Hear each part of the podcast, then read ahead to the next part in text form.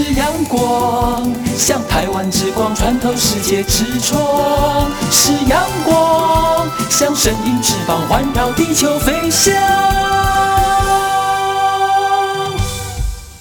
好啊咿呀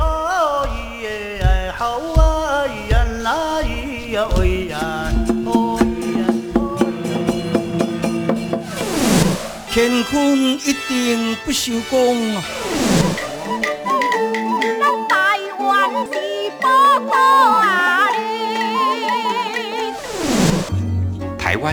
多元的面貌，经由不同族群、语言、风俗习惯、艺术戏曲的融合，汇聚成台湾独特瑰丽的文化。恋恋台湾，为你传递台湾独特的文化风情，引领听众真正认识台湾、了解台湾、爱上台湾。欢迎朋友收听《恋恋台湾》的节目，我是吴祝玉，在空中陪伴你。这里是中央广播电台台湾之音。在今天，透过台湾有够赞，要和大家来探讨有关于生态守护的工作了。说到在台湾的东南部，在台东的知本知知道的知本课本的本知本知本湿地。被国际鸟盟认定是 A one 等级的重要野鸟栖息地，它是台湾东海岸最大草泽的湿地，在当地的原住民的部落卑南族卡大地部的部落是它的传统领域。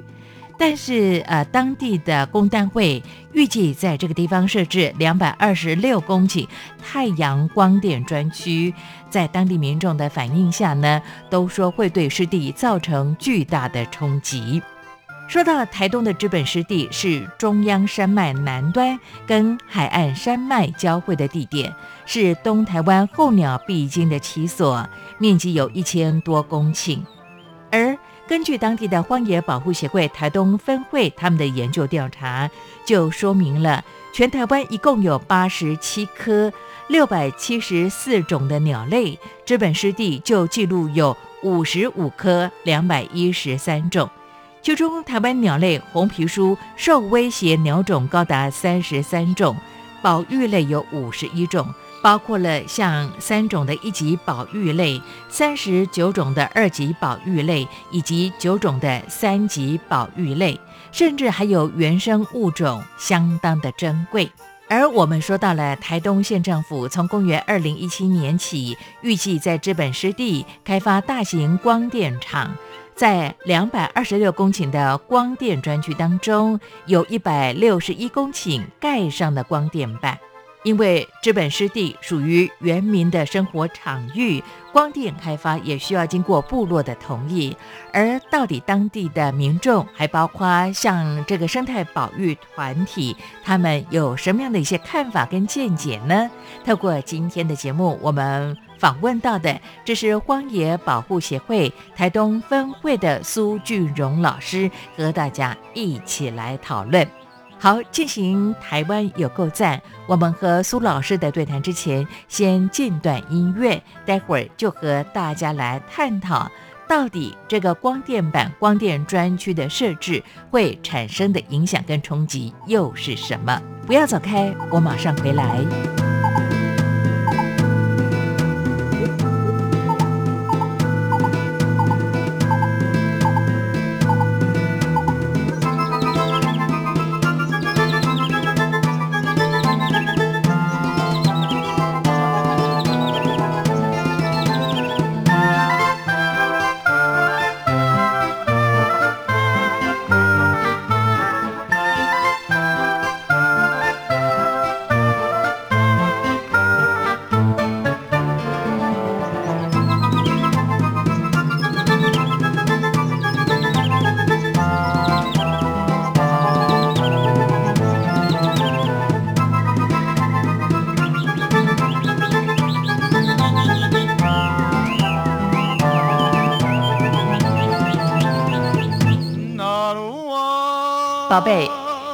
以告诉我，台湾到底有什么？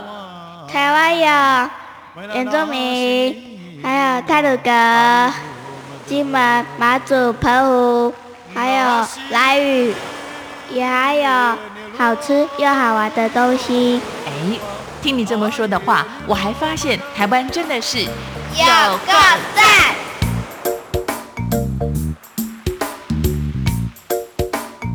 中央广播电台的呃听众大家好，呃，我是台东县的苏俊荣，那我本身是呃荒野保护协会的呃会员，嘿，那今天很高兴到呃这边来跟大家谈谈台东资本湿地的一些呃荒天案的这样的问题，谢谢。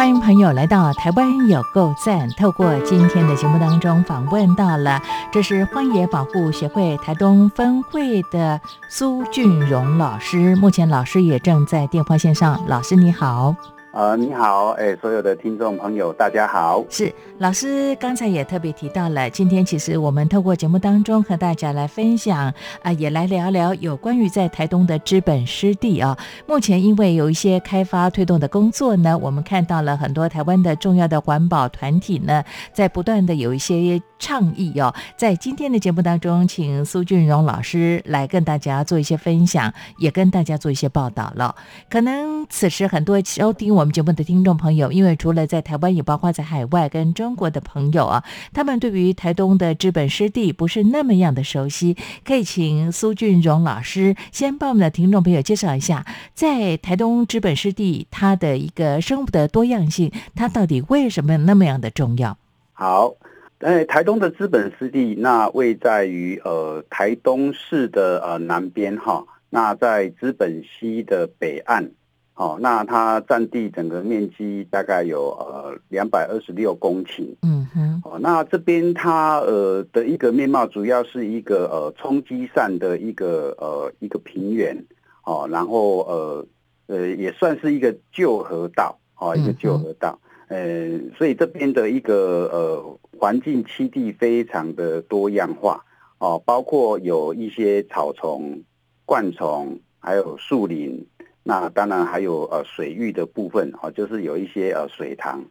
好，那也因为这样子很多元的这样的环境栖地，哦，那就提供给各种不一样的一个呃生物来栖息，哦，所以那边的一个鸟类来讲，哦，光是鸟类，那呃包括我们在地的一个呃台东县野鸟学会，哦，还有其他的一个团体，哦，那呃。其他一些赏鸟的一些人士，然后在这边所做的一个调查，哦，那在呃一个 eBird 网站，哦，那这样会诊出来，呃，就高达两百一十三种的鸟类哈，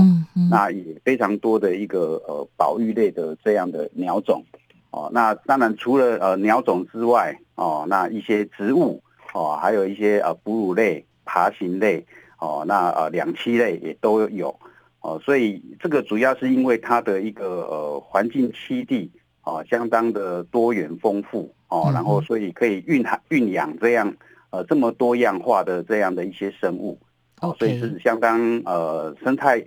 生态非常丰富的这样的一个呃一个地方。是，其实以台东的资本湿地来讲的话呢，呃，目前已经有列入行政院营建署的国家重要湿地保育计划当中吗？这个部分倒没有哈，主要是呃，其实，在呃内政部营建署，呃，在呃一百零二年的时候，嗯，那其实有连续做了三年的这样的一个呃环境栖地的一个呃评估，哦，那其实这边的一个生态来讲，非常的呃丰富哈，啊，但是呃其实是符合呃设立国家级重要湿地的这样的条件。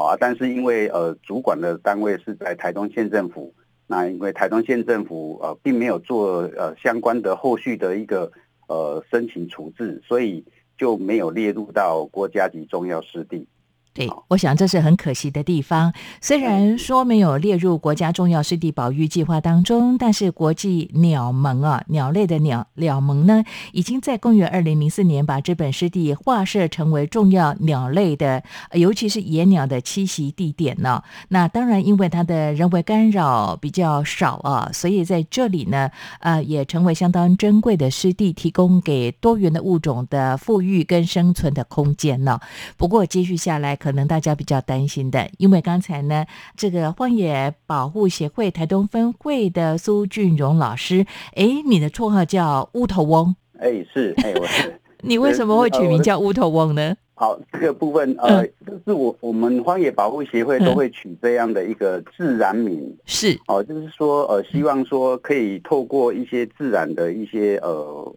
一些物种，然后嗯取当做一个外号。那希望可以跟大自然做一个连接，嗯，好。那乌头翁其实这种鸟类非常的特别哈，它是一种鸟类，然后呃，它是台湾特有种，嗯，哦，台湾特有种，然后全世界要看这种鸟，就只有到台湾来，是，其他世界各地都没有了。然后再来，它分布的区域啊也非常的特殊哈，跟另外一种叫做白头翁。他们有区域的一个区隔，嗯哼，那乌头翁就只有哦分布在花莲南部以南，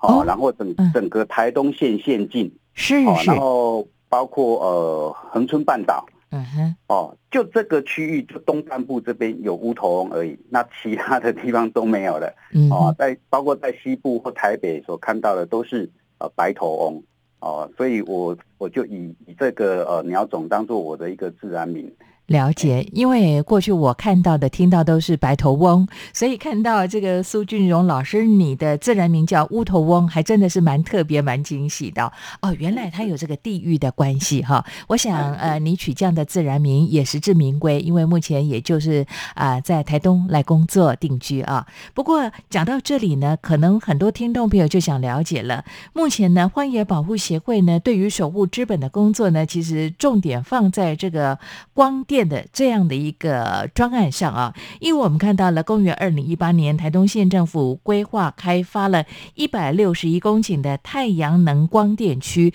就是以资本湿地为重点呢，重要的场域哦。但它的光电区的开发相对之下，会对整个生态环境产生冲击跟影响啊。我不晓得像苏俊荣老师，你长期的关怀也特别留意的话，你又有什么样的一些观察跟看法？好。那呃，其实刚刚陈如呃那个呃吴呃吴主持人所提到的部分，就是呃整个两百二十六公顷的这样的一个面积，然后它要呃设置一百六十一公顷的这样的光电板，嗯，它几乎是把整个区域都呃。都铺满了光电板哈，都涵盖进去了哈。嗯，哎，对，那我刚刚其实，在前面也有提到，这边的一个生物多样性来讲，非常的丰富哦，那生态很丰富。那也也有提到刚刚讲的所谓的 IBA，就是呃中药野鸟栖地哦，那其实这是呃国际鸟盟所认定的哈。所以这其实在在都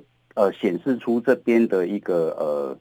环境栖地是属于那个生态的一个热区啊，所以生很很多呃生物都会在这边栖息，然后在这边生活。哦，那整个铺满光电板之后，那其实会对于呃他们的一个栖息环境会造成相当大的冲击，可能就是呃会把会把他们驱赶，或者是甚至他们就没有可以。就可以活动的这样的一个地方，嗯嗯，哦，所以这个会造成生态浩劫，哎是。那我们其实是希望说，呃，这样的一个部分，包括厂商来讲，他们呃也有做一些生态调查，那都其实都显示出，哦，这边的一个呃全区都有一些保育类的一个鸟种在这边出没，嗯，哦，所以我们是希望说，呃，是不是可以有一些呃可以缩减，甚至。哦，我们是不是可以换个地方？那这边地方哦，可以把它保留下来，这样。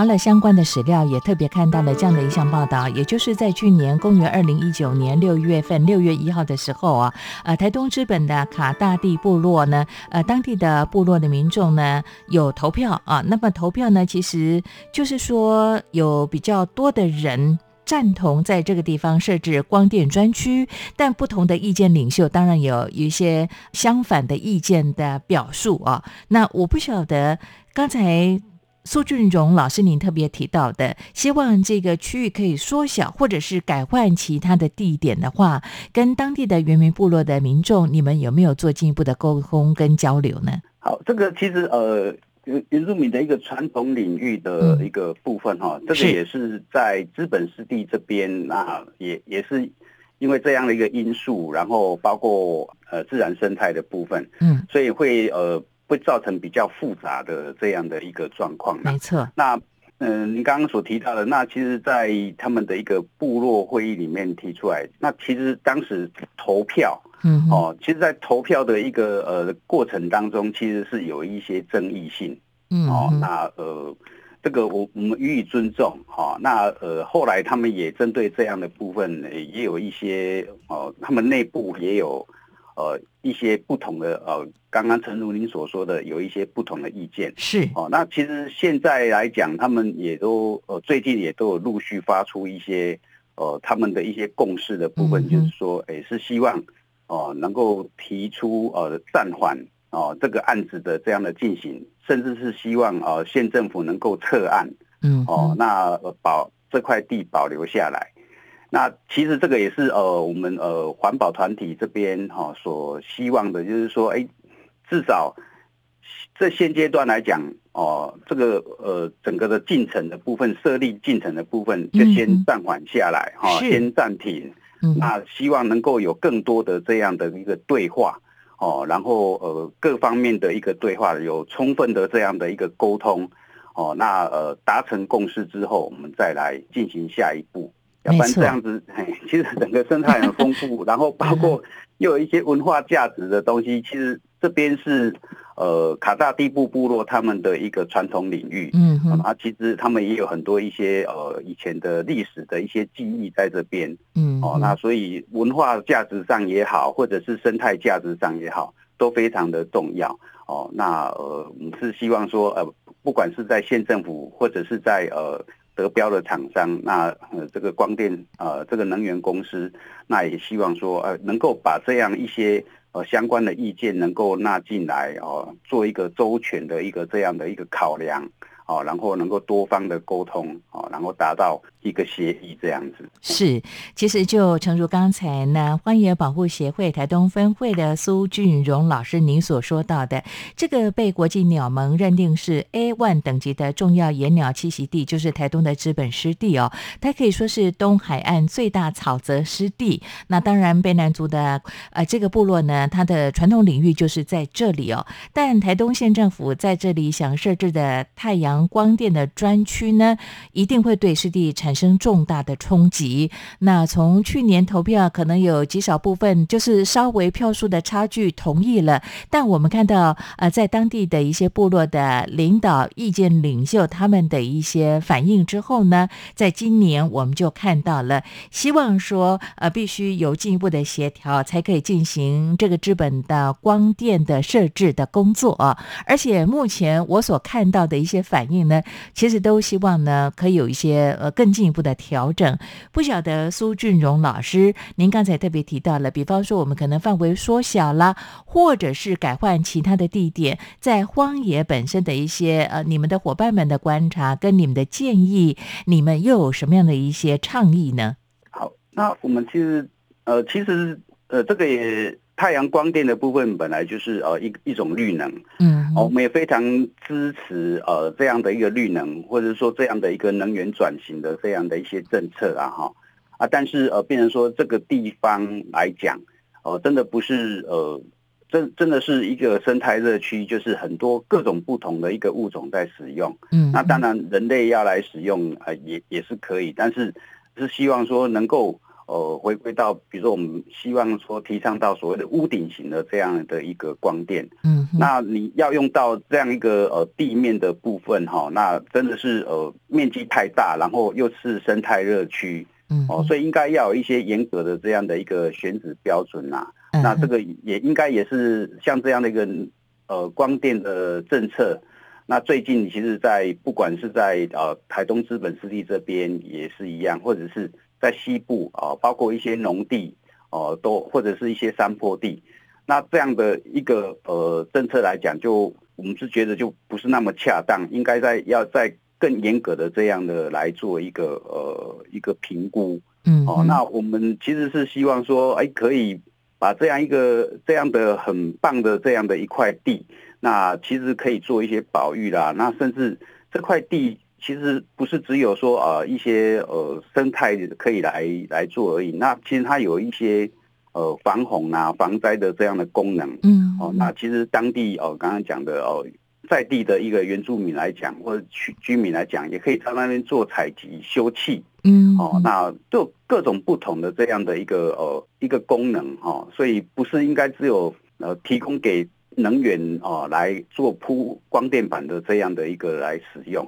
哦啊，其实我们的一个倡议的部分还是一样，是希望哦能够呃把这块地把它保留下来，那呃希望这个案子呢能够呃撤回或者是暂缓实施，然后呃我们来做一下讨论这样。了解，其实，在今年七月份的时候呢，那么呃，就是代表部落传统组织的反对方的发言人就表示说，希望可以召开这个会议，那么让这个光电板永远退出资本湿地，这是当地的在地的声音了。那以荒野保护协会来讲，像台东分会，你们其实呃也跟这个当地的原住民的部落的伙伴们有更多的一些交流，而且你们也特别提出了你们的看法，就说呢，其实，在生态热区呢，它也是淹水灾害前市区做光电，选址上是不恰当的，是不是？是，哎，特别真的是就河口的地嗯方，哎、它就是刚好就在河口，然后呃非常特殊，这个草泽区呃这个整片的呃湿地，就刚刚讲的是在资本溪的一个北岸，嗯。然后又紧邻呃紧邻太平洋，所以它其实是一个呃。非常靠近海边。哦，像之前呃，二零一六年的一个尼伯特台风，哇，嗯那边就整个呃保安岭的部分就被呃扫荡的呃非破坏的非常严重。嗯哦，所以其实哦我们也是蛮担心说啊，你这样子一个大面积的呃光电板铺设下去，那又是在河口的一个地方，那不管是呃水灾也好，或者是风灾也好，那有可能都会呃造成很大的这样的一个伤害。嗯，那呃，变成说我们就会觉得，哎，你铺设光电板就已经破坏一次，然后整个生态大概都已经呃是是生态浩劫了。那如果说再风灾再一来，那呃整个呃会更造会造成更严重的这样的一个呃一个损损害哦，所以其实我们是呃真的是呃建议不要呃在这边来铺设这样的一个大面积的光电板。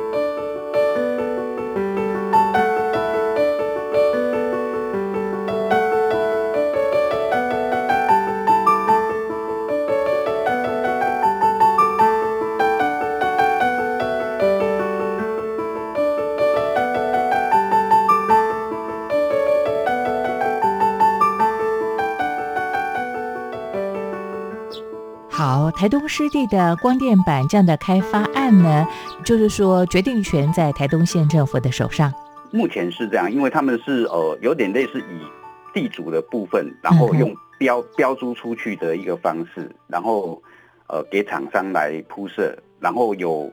呃有百分之二十五点一九的这样的回馈权利金。哦、嗯意思就是呃如果能源公司呃它呃因为太阳光电，然后呃有赢有赚到啊、比如一百块钱，那可能就要就是要给台东县政府。呃，二十五点一一九块钱嗯哼，哦，那其实这个权利金是相当高的啦。是，哦，那这样的话，其实是有点是无形当中是鼓励哦，厂商就是把光这这边的一个区域把它铺好铺满嗯。哦，因为这样厂商他获才能才能够有比较好的获利。是，哦，所以其实我们觉得这样的一个呃这样一个做法，其实都也很不是呃嗯不是那么恰当。嗯。那我们是希望说，主要还是在可能台东县政府在做这样的一个开发案的时候，真的要要先事先的一个沟通哈，要不然，嗯，哎，真的后后续你看就引发出相当多的这样的问题。了解，尤其是刚才我们特别提到了台东的资本湿地，又是原民的他们过去的传统的场域啊。那呃，刚才我们特别提到的光电的开发呢，原本规划是两百二十六公顷，光是这个光电板就要铺上了一百六十一公顷啊，等于是完全没有什么缝隙了。刚才呢，啊，荒野保护协会台东分会的乌头翁苏俊荣老师，你的分析之后，我们才可以了解。那尤其是刚才我们也特别提到的。当地的部落的民众呢，反对方呢，他们是希望可以永远停止这个呃资本湿地的开发案哦。那最后我想请教这个苏俊荣老师了，当地的民众的声音，原民部落的声音是可以被听到吗？而透过像荒野保护协会这些伙伴们，你们的努力是不是也可以让我们真正去面对这个问题，而去影响这个政策的决定呢？目前哦，有机会吗？这个呃，有还是有机会。我们是希望说，呃，有一些呃，我们想算算是舆论压力嘛，就是说，我们希望能够能够得到更多民众的这样的一个支持，有这样的一个民意支持。那我们希望呃，呈给不管是台东县政府也好，或者是呃未来，因为他现在在进行的部分，就是呃，可能往上做呃区委会，就是整个用地变更的这样的部分。那在中央机关，那他们在做这样的一些审查的时候，能够呃，如果我们把这样的一个民意哦，然后呈现出来，那呃，如果说他们也可以把它考量进去，包括部落的一个这样的一个声音哦，那当然我们真的是很希望说哦，可以呃把先把这个部分先呃暂缓啊，先暂缓下来。那我们还是希望可以。呃，可以有机会这样子把它挡下来，然后哦呃做一个比较妥善的这样的一些讨论啊，跟沟通哦，那再来谈这样子。是，其实要回应刚才呢，荒野保护协会台东分会的乌头翁苏俊荣老师所说到的，我发现呢，台湾各地的一项一些呃生态湿地的开发案当中呢，我们都看到了几个症结。第一个就是说，事前的这个地域的生态的调查工作没有确实；第二个就是说呢，要开发的过程当中，好像没有跟当地民众有进一步的比较详细仔细的协调。那后来呢，我们好像都会比较考虑经济的利益，而没有去考虑到生态多元性的富裕跟保育的工作。我不晓得我这样的观点正不正确呢？是不是你们也看到这样的一些情形啊？是没有错啊，我们是希望说，哦，能够多，如果能够创造多赢的这样的一个局面，那比如说，呃，刚刚提的，我们希望能够有多方的一这样的一些讨论会谈啊，一些对话，然后有一些共识出来。那也许比如说，呃，在一些生态的部分，你像大面积的铺设。很有可能哦，我们也是讲说，哎，很有可能就是会整个造成生态浩劫。嗯，那有没有可能，比如说，我们就是小，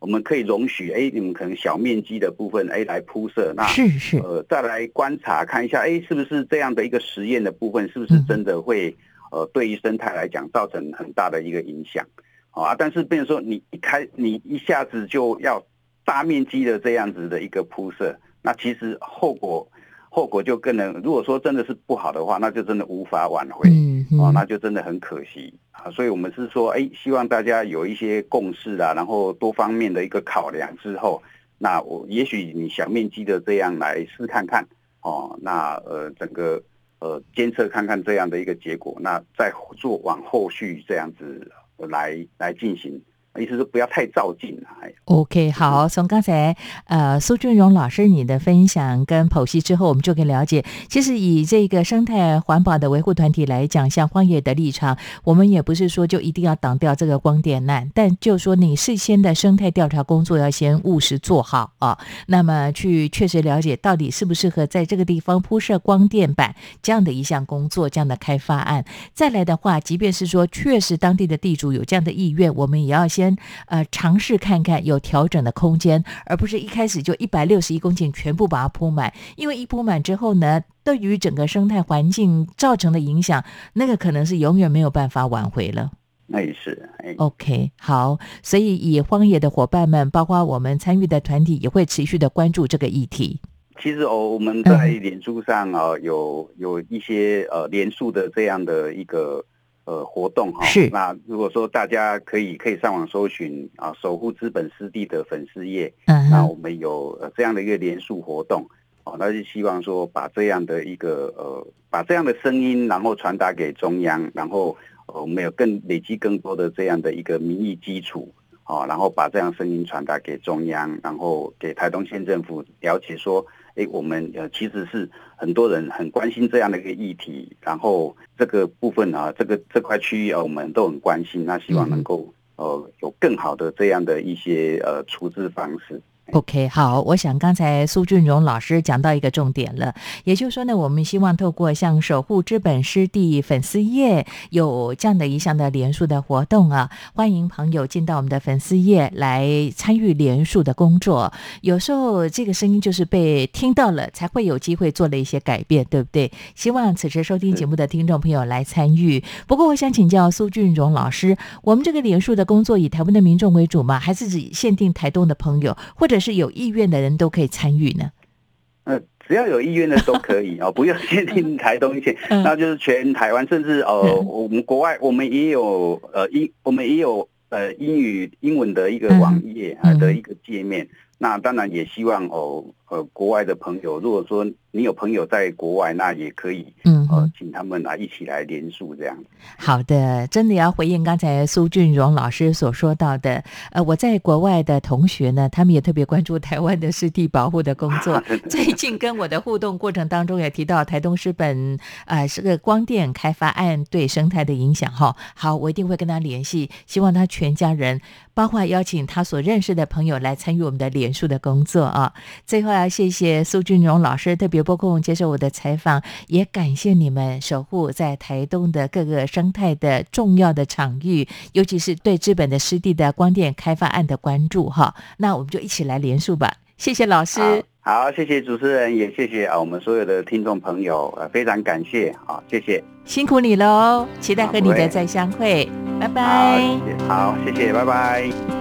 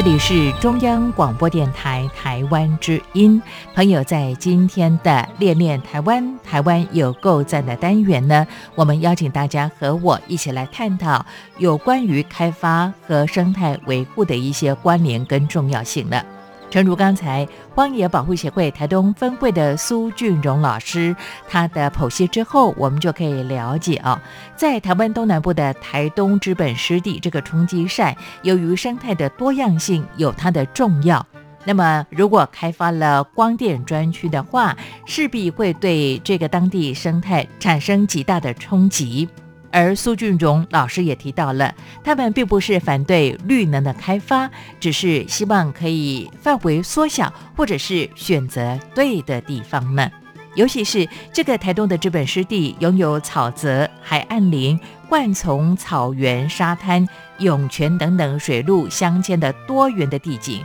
更是多种生物的栖地。在气候变迁严峻的现在，生态重要性当然不可以忽视喽。而湿地更拥有调节微气候、防洪洪水的洪、涵养和净化水源的功能，更应该被保留呢。在今天的节目和大家一起讨论，也希望你可以提供您个人的见解还有经验，和我们一起来分享。当然，也欢迎大家参与联署了。不限定在台湾的民众，只要您关心这个自然的发展，关心地球，都欢迎你的参加。你可以用 email 方式跟我联络，相当的方便。吴助玉的 email address 是 wcy at rti 点 org 点 tw wcy at rti 点 org 点 tw，也欢迎你提供你的建言，用电子信箱的方式跟我联络，甚至在网络收听节目之后呢，也就是滑鼠往下拉，在留言的地点留下您个人的感受。好的，节目最后为大家安排的是。马帮乐队带来的不改变河流的方向。是啊，我们不能因为过度的开发而改变了自然生态，守护我们的功能。来听这首好听的歌曲，下次练练台湾的节目，吴祝玉和你在空中再相会。我们下礼拜空中再见。